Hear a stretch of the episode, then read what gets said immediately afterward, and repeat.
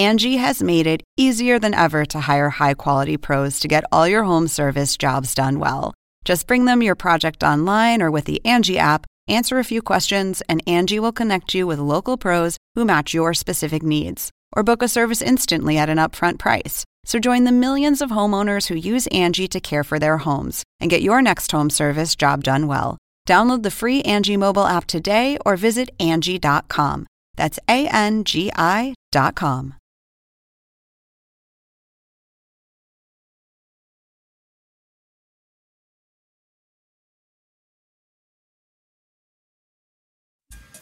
Oppenheimer presenta. Llega a usted por cortesía de.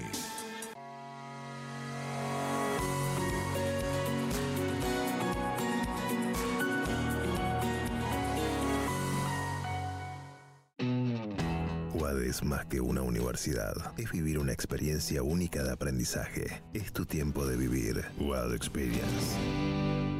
¿Por qué hay gente infeliz en todas partes? Las encuestas muestran que hay una ola de insatisfacción y un aumento de estrés, tristeza y frustración que recorre el mundo. En Cómo salir del pozo, el periodista Andrés Oppenheimer comparte novedosas estrategias para combatir la infelicidad. Con entrevistas a los máximos gurúes mundiales de la nueva ciencia de la felicidad, nos cuenta cómo los países, las empresas y las personas están usando la inteligencia artificial y la psicología positiva para aumentar su satisfacción de vida. Ya está a la venta en librerías y tiendas en línea.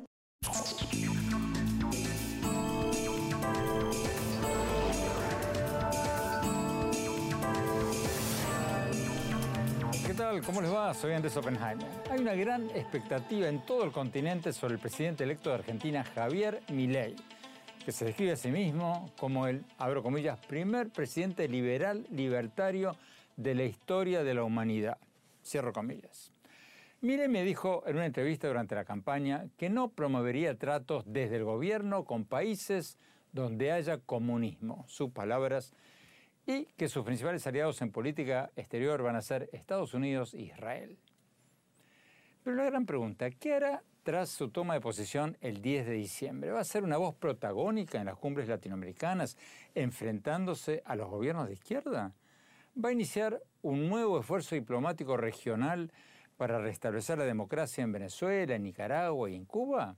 ¿O va a tener otras prioridades? Hoy le vamos a preguntar todo eso y mucho más a una figura clave del gobierno entrante de Javier Milei en Argentina, la ministra de Relaciones Exteriores designada Diana Mondino. Le agradecimos por esta oportunidad de entrevistarla. Veamos, vayamos directamente a la entrevista.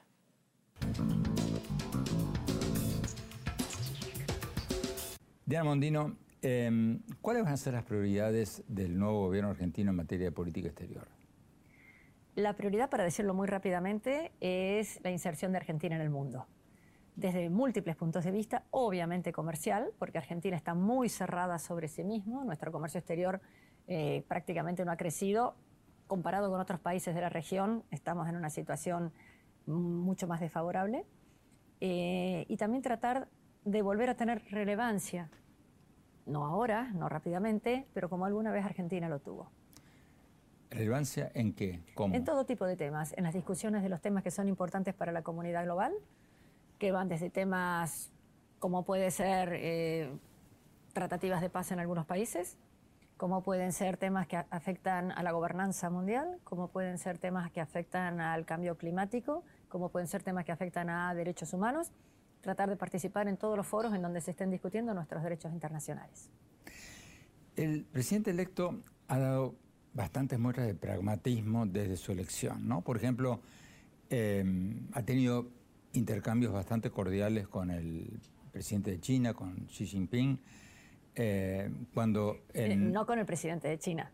Hemos tenido una nota, pero no ha sido un intercambio, eh, han sido notas, pero no, no conversación personal. Sí hemos tenido conversaciones personales con muchos dignatarios, pero aún no hemos tenido la oportunidad de hacerlo con China. Pero un intercambio de notas oficial, diplomático. Sí, eso sí, excelente relación con el embajador. El embajador de Argentina, sí, por supuesto. Cuando en mayo lo entrevisté al presidente electo, me dijo textualmente, no estoy dispuesto a comercializar e impulsar desde el Estado algún tipo de arreglo comercial, financiero, político con lugares donde haya comunismo.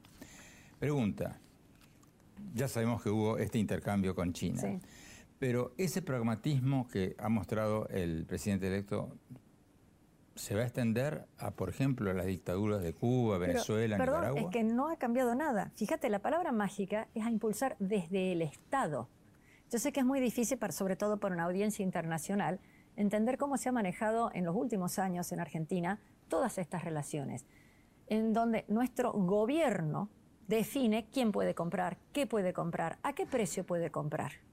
Entonces, eh, nosotros tenemos en Argentina un sistema que es extremadamente inusual y es lo que ha causado todas estas confusiones, en donde el gobierno argentino toma decisiones respecto a actividades que en cualquier otro lado del mundo serían tomadas por el sector privado. El gobierno argentino interfiere, el gobierno argentino actual, interfiere con el sector privado. Pero para entenderlo, para hablar mal y pronto y, entenderlo en términos muy prácticos, el presidente electo y inminente presidente Javier Milei ¿Va a hablar con Maduro? ¿Va a hablar con Ortega? ¿Va a hablar con Díaz Canel? Una cosa es hablar y otra cosa es tener una relación afectiva personal. Hablar, por supuesto, y si te lo encontrás en el, lugar de... Eh, por supuesto que vas a ver, y digamos, y si tienen que tomar un ascensor juntos, por supuesto se saludarán. La educación, que Javier es muy educado, eh, es un tema. El creer que por eso vas a tener mejores relaciones, de nuevo, parte del concepto de que, mm, eh, te lo pongo al revés, porque hablaras con un presidente de otro país vas a tener más negocio con eso. Hay 200 países en el mundo, hay organizaciones multilaterales, hay enorme cantidad de empresas multinacionales. En la parte comercial, en la parte económica está claro. En la parte política. En la parte política, cultural, deportiva. el presidente Milei va a confrontar las dictaduras latinoamericanas.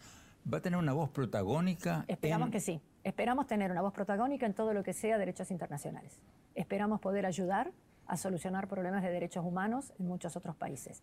La forma de hacerlo no tiene que ser confrontativa, pero sí vamos a tratar de ayudar a que muchos países que tienen algún problema propio, interno, de derechos humanos, por lo menos que quede expuesto. O sea, va a ser una voz protagónica en las cumbres latinoamericanas, iberoamericanas. Esperemos que sí. De todas maneras, tenemos que tener en cuenta que independientemente de la voz que cada presidente pueda tratar de trasladar eh, representando a sus ciudadanos.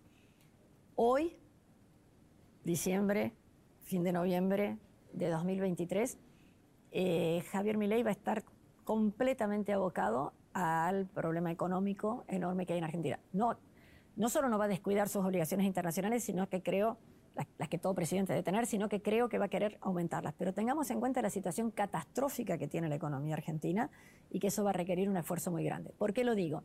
Porque están previstas varias reuniones internacionales para los próximos meses en las cuales es francamente difícil ir en condiciones normales, a todas no puedes ir. Y en la situación en que está la economía argentina y en la situación en la que va a estar por las medidas que se han tomado en el pasado y que continúan, eh, es muy probable que Javier no pueda asistir porque está ocupándose de aquello para lo que tuvo un mandato de la sociedad argentina. Usted va a ser la vocera, digamos. En la medida que pueda, eh, también. Pero, digamos, entendamos que, como se llama, que se dice, las buenas acciones empiezan por casa, eh, el mandato de inflación y seguridad es insoslayable. Tenemos que empezar por ahí. Tenemos que ir a un corte. Cuando volvamos, vamos a preguntarle a la canciller designada de Argentina si el presidente electo Javier Milei va a tratar de liderar un bloque regional con Uruguay, Paraguay, Ecuador y otros países de derecha o de centro derecha o de centro o no. No se vayan, ya volvemos. Exclusivas residencias de lujo frente al mar en Miami el nuevo desarrollo de Fortune International Group y Chateau Group. Una ubicación privilegiada con inmejorables vistas al mar y la ciudad. The St. Regis Residences, Sunny Isles Beach en Miami, es el lugar perfecto para una vida soñada. La impecable arquitectura y el refinado estilo de St. Regis, junto con los exclusivos servicios y amenidades, ofrecen una experiencia inigualable.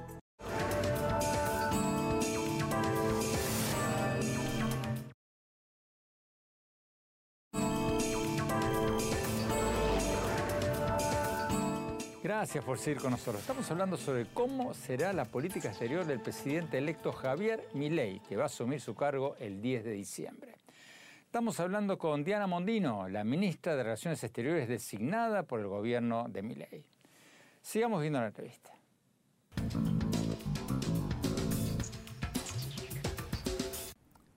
¿Va a haber un bloque de países pro democracia o pro derechos humanos o como querramos pro libre mercado, como querramos llamarlos, ahora que Argentina, Uruguay, eh, Ecuador, eh, Paraguay y algunos países centroamericanos tienen una visión más o menos parecida. ¿Se va a conformar informalmente o formalmente algún bloque de países yo no sé de si esa tiene, línea? Yo no sé si tiene utilidad ese tipo de bloques. Sí, muchísima en todo lo que es comercio internacional. Y te digo por qué. Tenemos que distinguir muy claramente lo que es el Estado, el país, la nación, de lo que es el gobierno, de lo que son las personas que forman parte de ese gobierno. Entonces, puede haber gobiernos en los cuales haya afinidad transitoria, ideológica, política, personales, pero no quiere decir que un país tenga que tener esa misma idea, afinidad ¿eh? para siempre. Lamentablemente, hemos tenido en Latinoamérica bastantes de esas ideas en donde se ha tomado en base a la ideología o la forma de pensar imperante en determinado momento, pero después cambian los gobiernos. ¿Pero va a haber algún tipo de coordinación entre países que tengan esa afinidad, como la hay, por ejemplo, No, entre... lo, no lo tengo pensado hasta ahora. Este, sí hay mucha coordinación en otros tipos de países, pero la verdad eh, sería suponer, para que hubiera esa coordinación, que este gobierno y los otros que has mencionado van a durar para siempre. Y no, los gobiernos deberían cambiar. En octubre del año pasado, Argentina votó en las Naciones Unidas, en el Consejo de Derechos Humanos, en contra de reiniciar las investigaciones por casos de derechos humanos en Venezuela. Eh, Argentina eh, se abstuvo, o sea, no votó a favor de que se inicien estas investigaciones. ¿Se va a seguir absteniendo Argentina? Nosotros vamos a tratar de hacer un máximo esfuerzo en todo lo que sea derecho internacional. Estos temas a mí me parece que son de la máxima importancia. Tenemos una historia en Argentina muy importante en ese tema. Si nosotros no somos capaces de respetar nuestra propia historia, ¿para qué estamos? O sea, la los derechos humanos debería ser algo que tratamos de impulsar. Una cosa es interferir en los asuntos internos de otro país y otra cosa es tratar de defender los derechos humanos. Entonces interpreto que va a cambiar el voto. En las próximas votaciones, sí. Por algo en estas cosas se votan con una frecuencia anual, si no me equivoco, porque, bueno, están cambiando las distintas perspectivas de cada uno de los casi 200 miembros de las que tienen las Naciones Unidas, ¿no? Argentina también votó en las Naciones Unidas en los últimos años, eh, bajo el cristianismo, en contra de las sanciones comerciales de Estados Unidos a Cuba por aquel tema de hace muchos años de las expropiaciones de la dictadura cubana de las empresas americanas. ¿Argentina va a seguir condenando el embargo o, o eso va a cambiar? ¿Se va a abstener o va a votar en contra? Bueno, Argentina tiene unas acreencias con Cuba que ya son históricas, ¿no? Hace, ¿cuánto? Varias décadas que tenemos un tema en donde se, ha, eh, se comercializó con Cuba y no recibimos el pago correspondiente. Una larga historia. El, el embargo o las sanciones que tiene Cuba es un tema que está muy distorsionado a lo largo de los años y está muy limitada a algunos temas. Esos algunos temas Cuba los está solucionando a través de otros países, pero no es un embargo habitual. De hecho, el dólar circula libremente en Cuba. De hecho, hay cuentas bancarias en dólares en Cuba. O sea, hay mucho mito ahí, bueno, y probablemente tu audiencia lo conozca mucho mejor que yo el tema. Entonces, ¿cómo va a ser el voto de Argentina? El voto de Argentina no es ni a favor ni en contra del embargo. En este momento hay que ver. eh, no, no me hagas decir cosas que no dije. Eh, hay que analizar en qué estado está ese embargo ahora, porque se ha ido liberalizando. No sé si la palabra es liberalizando, no sé si la palabra correcta. Se ha ido modificando a lo largo del tiempo. Y en el estado actual no lo conozco en detalle, pero la verdad que no afecta sustancialmente a la economía cubana, a pesar de toda la publicidad que ya se hace, y ya sé que ahí vas a tener un titular. Pero no me importa. O sea, no es esa la razón de los problemas que tiene Cuba. Tenemos que ir a un corte. Cuando volvamos, vamos a preguntarle a la canciller designada del gobierno entrante de Javier Milei en Argentina cuáles presidentes van a venir a la toma de posición de Milei el 10 de diciembre y cuáles no. No se vayan, ya volvemos.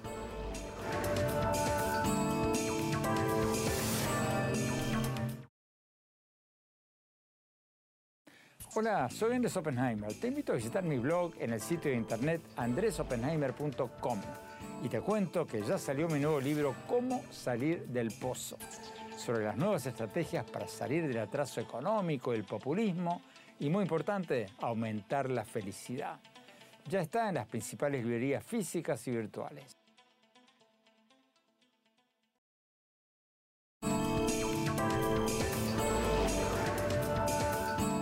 Gracias por seguir con nosotros. Estamos hablando sobre cómo será la política exterior de Argentina tras la asunción del presidente electo Javier Milei el 10 de diciembre. Estamos hablando con Diana Mondino, la ministra de Relaciones Exteriores designada por el nuevo gobierno entrante de Argentina. Sigamos con la entrevista.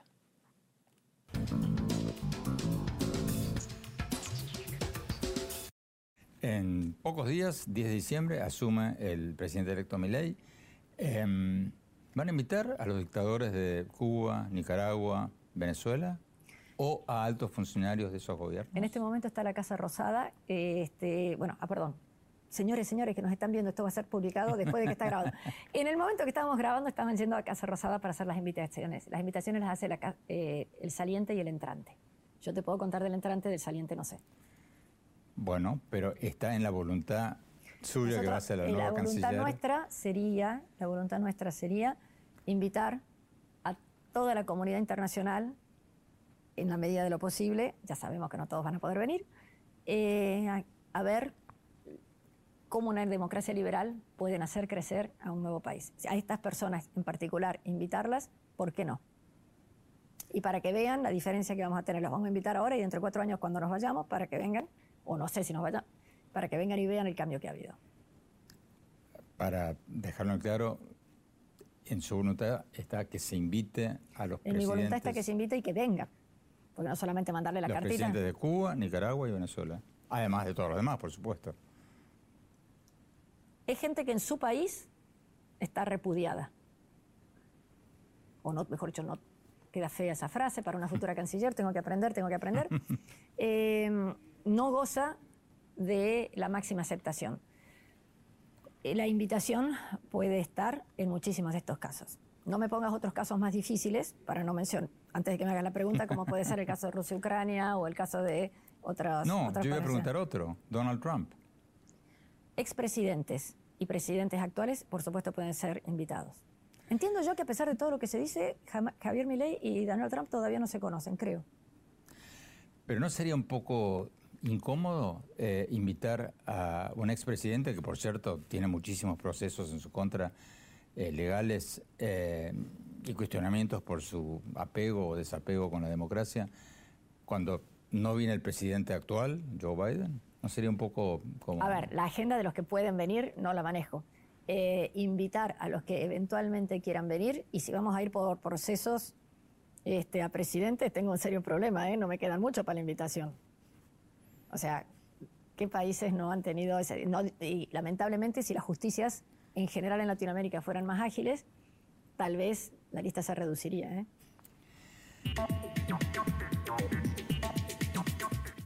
Tenemos que ir a un corte. Cuando volvamos, vamos a preguntarle a la canciller designada de Argentina si el gobierno entrante va a salirse del Mercosur y cómo serán las relaciones con México después de que el presidente mexicano llamó a Milei abro comillas, un ultrafacho y conservador.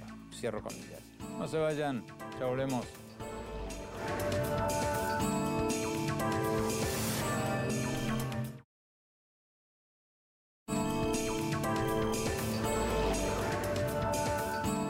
Gracias por seguir con nosotros. Estamos hablando sobre la política exterior del presidente electo de Argentina, Javier Milei, que va a asumir su cargo como presidente el 10 de diciembre. Estamos hablando con su canciller, con Diana Mondino, la ministra de Relaciones Exteriores designada del gobierno de Milei. Sigamos con la entrevista.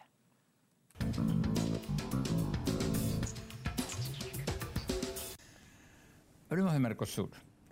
El presidente electo eh, me dijo en una entrevista en mayo, le pregunté si Argentina se saldría del Mercosur y él me dijo que hace falta una apertura irrestricta al comercio internacional y que desde mi punto de vista, lo estoy citando, al Mercosur hay que eliminarlo porque es una unión aduanera defectuosa que nunca trabajó bien y que solo sirvió para enriquecer empresarios prebendarios y políticos corruptos. Cierro comillas.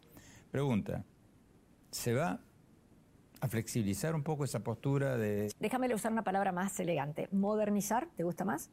Eh, modernizar Mercosur. Mercosur tiene de aprobación de 32 años más todo el tiempo que se trabajó antes.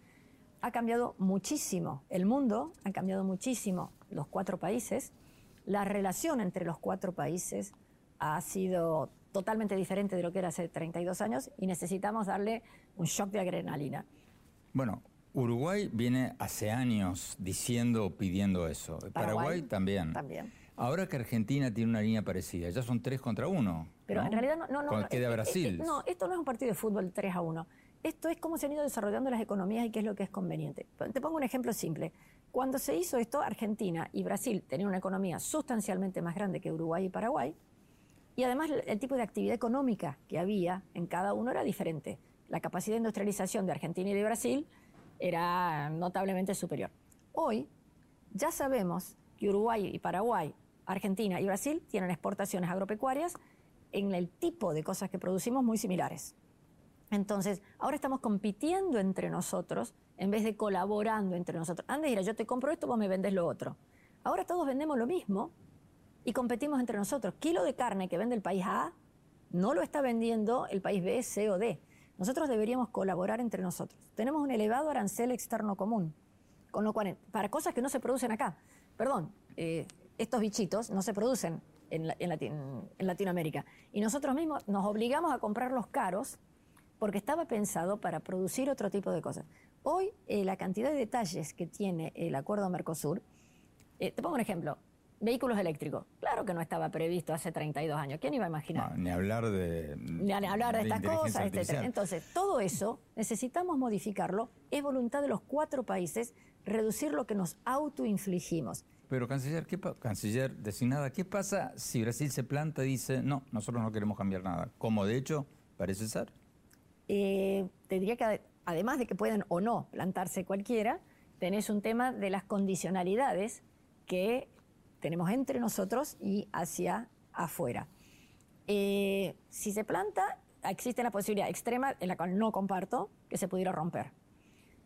Existe la otra posibilidad de decir, che, pero ¿qué es lo que no te gusta? Veamos cómo se hace, qué es lo que cada uno necesita. Y ahí, hagamos, obviamente lo que tiene de azúcar uno no lo tienen los otros, hay un montón O sea, antes de pasar al próximo tema, no descarta que se podría romper. Pero no es deseable. Eh, perdón, el tema de que no sea deseable no quiere decir que lamentablemente cosas no puedan ocurrir. Pero en este momento, que yo sepa, hay una fuerte voluntad de Brasil de firmar Mercosur en la Unión Europea. Y somos los otros países los que están, nuestros negociadores de otros, los otros países diciendo, mira, mira, falta esto, falta lo otro.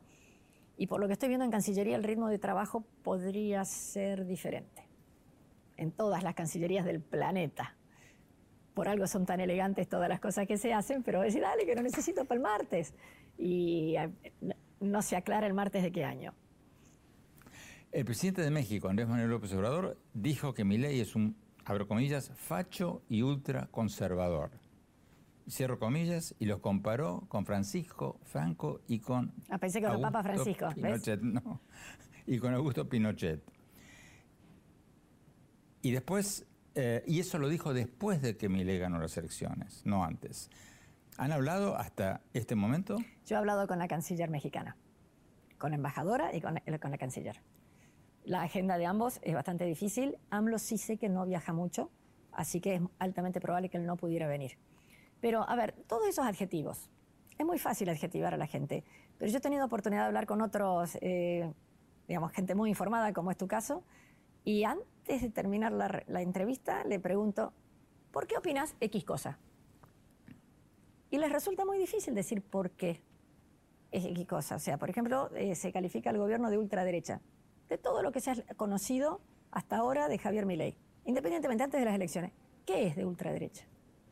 Por poner algo, ¿no? ¿Qué es conservador? Decime qué, porque los demás van repitiendo palabras basadas en que alguien lo dijo la primera vez. Te pongo el ejemplo más ridículo, misógino. Trabaja con mujeres, tenemos ministras mujeres, tiene varias novias. o sea, ¿qué es? y, la, gente pone la palabra, dicen cosas disparatadas. Bueno, la palabra con la que se le caracteriza más al presidente electo en Estados Unidos, por lo menos, es Trump. Porque él ha dicho muchas Porque veces los dos, que tienen un problema, Trump. los dos tienen un problema de peinado, por eso. Pero aparte de eso, eh, el, eh, el presidente Milei ha, dicho puedo- muchas veces que admira a Trump. Y para la prensa americana que no conoce a Milei, lo más fácil en un titular, si ponen un titular, ganó Milei en Argentina, ningún, ninguna Yo, persona en Estados eh, Unidos sabe quién es. Si ponen un presidente trampista ganó en Argentina, eso trae más clics, obviamente. Ver. Pero, pero, acaba la pregunta. ¿Les molesta a ustedes esa asociación que lo, que lo caractericen como el Trump de Argentina? Sabemos que es inevitable que hagan las comparaciones que quieran o puedan. Este, yo admiro a Messi y no juego como Messi. Es más, no tengo ninguna posibilidad de jugar al fútbol ni bien ni mal ni cuando era jovencita. Eh, es- esas caracterizaciones pueden simplificar, puede poner todo en categorías y yo lo que sí te puedo asegurar que al menos en relaciones exteriores el blanco y el negro no existe. Tenemos que eh, tener bastante cuidado y conciencia de lo que se dice. Las caracterizaciones a su vez pueden ser muy positivas o muy negativas. ¿no? Yo quiero creer que a medida que pase el tiempo, si se vuelve a si- sobresimplificar la figura de, de Javier Milei o de cualquier presidente de cualquier parte del mundo, termine, al menos en este caso, termine siendo sumamente positiva. A ver si entendí eso. En vez de ponerte un adjetivo horrible, te pongo que te pareces, voy a exagerar y me vas a sacar otra cara, pero que te- prefiero que digan que te pareces a Churchill que a cualquier otro. Pero no porque el otro me guste o no me guste, sino porque la gente después asocia la, la- la función de su cabeza de algo que no sé cómo es. ¿Qué piensa el nuevo gobierno argentino de Bukele y de su plan? Porque la violencia, el crimen en Argentina es un problema como en todos los países, muchos países latinoamericanos y en Estados Unidos. Eh, ¿Qué piensan de lo que está haciendo Bukele en materia de seguridad? ¿Es un ejemplo a seguir o no? Mira, yo te diría, la sociedad argentina tiene dos grandes problemas. Inflación y seguridad, que son los problemas inmediatos. Tenemos muchos más que después te comento. Eh, la gestión de Bukele en esa área está siendo notable. La gestión institucional de Bukele empieza a ser más difícil de explicar, al menos en el enfoque que nosotros queremos dar de una clara separación de poderes. Legislativo, ejecutivo y judicial tienen que pasar en Argentina a ser independientes, que hoy no lo son. Además, independientes ser autónomos en sus decisiones, que hoy no lo son. Y tener una representación de toda la sociedad, que hoy, bueno, van a empezar a tener. Eh, en otros países eso puede estar más o menos desdibujado. La gestión de Bukele inicialmente, en cuanto a resultados, ha sido notable. Juzgar las políticas solo por los resultados no es bueno. Si no te da resultados, sabes que no funciona. Si te da resultado, no necesariamente es la mejor. Más que eso no te puedo decir porque no conozco otra. Me podrías preguntar de la biblioteca de Bukele, que es maravillosa, que me encantaría tener una como esa. El presidente electo tuvo una conversación de ocho minutos con el Papa Francisco. Después de declaraciones muy ríspidas en que Javier Milei, el presidente electo, lo había caracterizado como el maligno y había prácticamente lo había insultado. ¿Cómo está la relación ahora? ¿Y va a venir el Papa el año que viene a Argentina? Dos preguntas muy diferentes. A ver, esa caracterización de nuevo, el contexto, por favor, y, y el momento. Es totalmente fuera de contexto. Y la visita del Papa, sabemos que es una persona que está ya con algunos problemas de salud, sabemos que es argentino, creemos que él quisiera volver a Argentina y realmente yo creo que sería algo, no te voy a decir pacificador porque no es la palabra que necesitamos en Argentina, pero un bálsamo de armonía para Argentina, yo creo que sería en, en mi opinión personal, no solo más que bienvenido, eh, sino que sería una visita necesaria. ¿Y qué, qué escuchan ustedes del Vaticano No, sobre bueno, la esa posibilidad decisión de- del Papa, imagínate, este, el día que él quiera. El Papa, perdón, el Papa es el Papa, va a donde quiere, cuando quiere. A Argentina vendrá cuando quiere y cuando pueda, y ojalá que sea pronto. Finalmente, canciller designada, Estados Unidos. El presidente electo eh, dijo varias veces, y me lo dijo en una entrevista a mí, lo caracterizó al presidente Biden como un socialista, alguien que piensa como un socialista. Desde entonces, tengo entendido, han hablado. Sí, claro.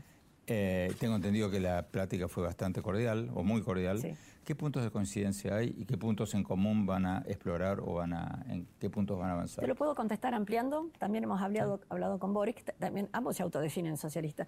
Hay, hay que distinguir de nuevo. No, perdón, Biden no se define como socialista. Bueno, eh, ok. Trump lo define a Biden como socialista. Bueno, ok, cada persona tiene su su forma de ser, su forma de pensar, su forma de ver el mundo, lo cual no obsta a que uno pueda tener, primero, amabilidad, eh, segundo, la, intención de colaborar para lograr el objetivo. Si vas a, a, trabajar solamente con la gente que ya sabes que piensa igual a vos, el mundo sería muy aburrido, pero además sería imposible. Entonces, cualquiera que sea la posición de cualquier presidente actual o futuro de cualquier país del mundo, Argentina va a tratar, tratar de trabajar con ellos. Canciller designada Diana Mondino, muchísimas gracias por su tiempo, muchísima suerte. Muchas gracias. La vamos a necesitar.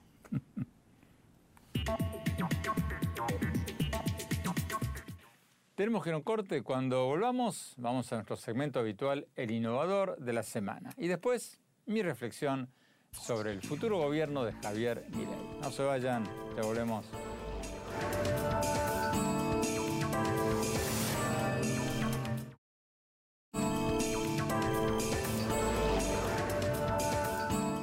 Gracias por seguir con nosotros. Vamos a nuestro segmento habitual, el innovador de la semana. Hoy tenemos con nosotros a Iván Carmona, cofundador de 100 Ladrillos. Es una empresa mexicana de inversiones en bienes raíces, pero en vez de vender una propiedad, como por ejemplo un local comercial, a un dueño, se la venden en partes iguales a 100 dueños. Ya reportan tener unos 40.000 inversionistas activos. Vamos a la entrevista. Iván, gracias por estar con nosotros.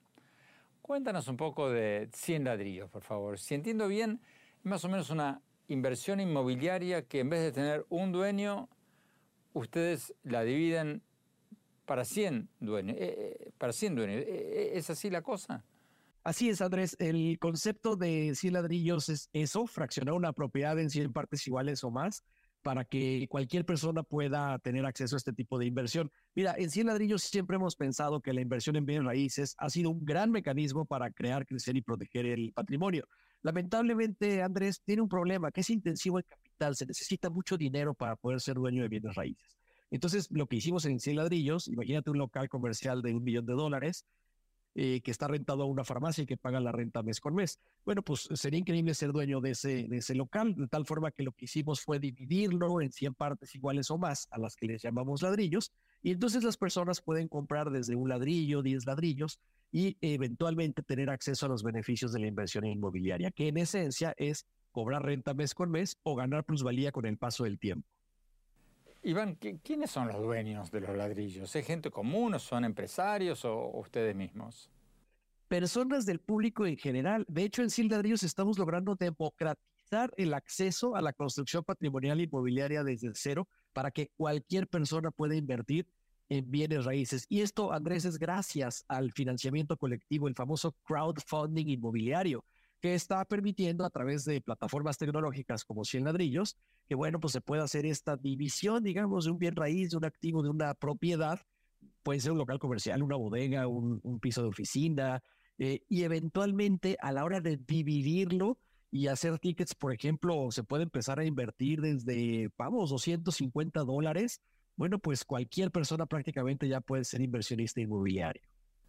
Cuando dices crowdfunding es porque, por ejemplo, hasta que no se vendan los 100, los 100 ladrillos, no empiezan a construir. Correcto, cada eh, propiedad que se lista en la plataforma tiene que tener una campaña de fondo colectivo. Esto es, digamos, juntarnos entre varios. Ese local comercial que tiene un millón de dólares de valor, pues lo dividimos, vamos a pensar en 100 partes iguales, necesitaríamos traer a las 100 personas para que cada quien adquiera un ladrillo que equivale al 1% de la participación. ¿Y cómo se financian ustedes? ¿Se quedan con un porcentaje de ladrillo o, se quedan con, con uno de los ladrillos? En el caso de 100 ladrillos, solamente eh, cobramos, digamos, la comisión que le cobramos al dueño del inmueble por comercializar la propiedad o por sondear la propiedad de manera colectiva. También hacemos un eh, cobro de comisión por gastos de administración, porque 100 ladrillos se encarga de administrar la propiedad. ¿Cuántos clientes tienen ya, Iván? Bueno, en 100 ladrillos tenemos registrados más de 250 mil usuarios en la plataforma, con cerca de 40 mil inversionistas activos. Hemos fondeado eh, poco más de 30 propiedades en lo que llevamos de operación y es un aproximado de activos bajo administración de poco más de 50 millones de dólares.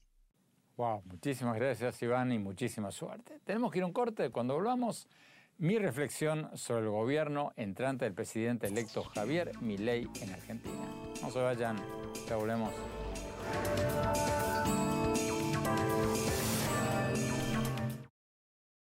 Hola, soy Andrés Oppenheimer. Te invito a visitar mi blog en el sitio de internet andresoppenheimer.com y te cuento que ya salió mi nuevo libro Cómo salir del pozo, sobre cómo salir del atraso económico y aumentar la felicidad.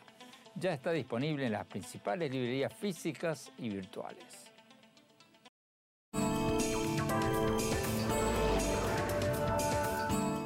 Gracias por seguir con nosotros. Muy interesantes las definiciones que nos dio la futura canciller de Argentina, Diana Mondino, en la entrevista que acabamos de ver. Porque sugiere que Milei va a ser mucho más pragmático de lo que muchos anticipaban en base a las cosas que había dicho durante la campaña. En política exterior, Milei, durante gran parte de su campaña, había arremetido contra lo que él llamaba la casta política, o sea, prácticamente todos los que habían gobernado el país hasta ahora. Pero ahora ha designado a ex altos funcionarios de gobiernos de centro derecha anteriores para cargos clave, como el Ministerio de Seguridad, el Ministerio de Justicia, incluso el Ministerio de Economía. Y eso hace sentido, porque mi ley no tiene muchos diputados, ni senadores, ni gobernadores, y va a necesitar todo el apoyo político que pueda recibir de los partidos de centro derecha y derecha para poder gobernar. En política exterior, Milei durante la campaña había criticado durísimamente al Papa Francisco, había dicho que el presidente de Estados Unidos, Joe Biden, es un socialista, dijo que había que eliminar el Mercosur y muchas otras cosas. Pero ya hizo las paces con el Papa, ya tuvo reuniones sonrientes con el expresidente demócrata Bill Clinton y altos funcionarios del gobierno de Joe Biden. Y bueno, y la inminente canciller nos acaba de decir, nos dijo en esta entrevista que pasamos hoy, que no van a tratar de eliminar el Mercosur, sino modificarlo y modernizarlo. O sea, muchos temas claves estamos viendo un giro muy notable de la extrema derecha a la centro derecha por parte de este nuevo gobierno. Mi conclusión, después de pasar una semana en Argentina y entrevistar a varios de los principales colaboradores de mi ley, es que sí, él va a generar titulares en política exterior, pero no creo que esa vaya a ser su máxima prioridad. No creo que vaya a dejar de criticar la falta de democracia en dictaduras como las de Venezuela, Cuba y Nicaragua. No, va a seguir haciéndolo. Pero tampoco creo que trate de convertirse en un líder regional, por lo menos por ahora, ni de crear un bloque de derecha junto con otros países de la región, ni nada de eso, porque como nos lo confirmó en la entrevista que vimos hoy, la canciller designada Diana Mondino, la principal prioridad de Milei va a ser arreglar el desastre económico que va a heredar del gobierno kirchnerista. Porque el gobierno saliente aumentó la inflación a más de un 140% anual, hizo subir la pobreza a más del 40% de la población e imprimió dinero a lo loco para tratar de ganar estas elecciones del 19 de noviembre. O sea, fue un engaño increíble. Le hicieron o le querían creer a la gente, creer a la gente que un país puede crecer y reducir la pobreza imprimiendo billetes. El típico cuento populista. Y ahora Argentina está al borde de una hiperinflación. Fíjense, para cenar en cualquier restaurante tuve que pagar con fajos de billetes de mil pesos, pilas de billetes. Entonces, resumiendo, Creo que vamos a ver un gobierno con posturas muy distintas al gobierno kirchnerista, saliente, pero no creo que vayamos a ver un presidente muy, pero muy activista en política exterior. Su primera prioridad va a ser arreglar el descalabro económico que está heredando en su propio país. Bueno, se nos acabó el tiempo. Los invito a visitar mi blog en la página de internet andresopenheimer.com y síganme en X, lo que en sus buenos tiempos se llamaba Twitter, y mi página de Facebook y en mi cuenta de Instagram. Y les cuento, les recuerdo que ya salió mi nuevo libro, Cómo salir del pozo, sobre cómo salir del atraso económico y aumentar la felicidad. Gracias por acompañarnos. Hasta la semana próxima.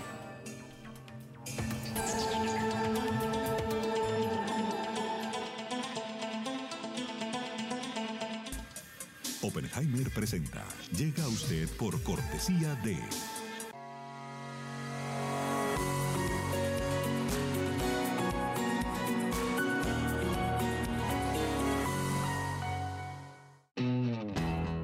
más que una universidad. Es vivir una experiencia única de aprendizaje. Es tu tiempo de vivir. Wild Experience. ¿Por qué hay gente infeliz en todas partes? Las encuestas muestran que hay una ola de insatisfacción y un aumento de estrés, tristeza y frustración que recorre el mundo. En Cómo salir del pozo, el periodista Andrés Oppenheimer comparte novedosas estrategias para combatir la infelicidad, con entrevistas a los máximos gurúes mundiales de la nueva ciencia de la felicidad. Nos cuenta cómo los países, las empresas y las personas están usando la inteligencia artificial y la psicología positiva para aumentar su satisfacción de vida. Ya está a la venta en librerías y tiendas en línea.